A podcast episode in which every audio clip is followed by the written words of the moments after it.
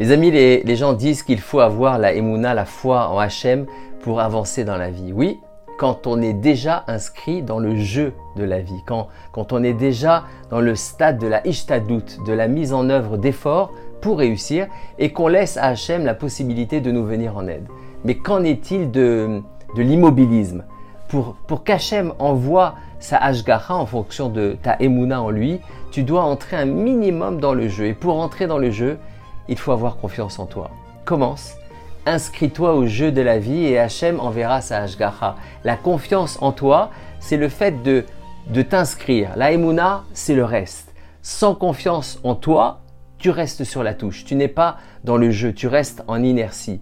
Le Yetzerara, le mauvais penchant, s'attaque toujours à l'inscription au jeu. Il y aura toujours quelqu'un pour euh, te décourager et te montrer que tu es incapable, que tu dois te contenter de moins, Comment construire la confiance en toi? Construis-toi une confiance qui est liée à l'infini. Connecte-toi à l'infini, tu verras que tu ne joues plus sur la même longueur d'onde. Tu es porté par des énergies illimitées. Et confiance, tu es digne de force illimitée. Ne suis pas la logique. Sur le plan de la logique, tu n'es capable que de peu.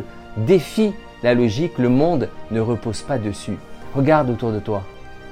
Le monde défie complètement la logique. Israël est un pays minuscule entouré de loups qui survit pourtant à des centaines d'attaques chaque jour. Des présidents sont élus contre tout sondage. Ne vois-tu pas les, forces surnaturelles agir?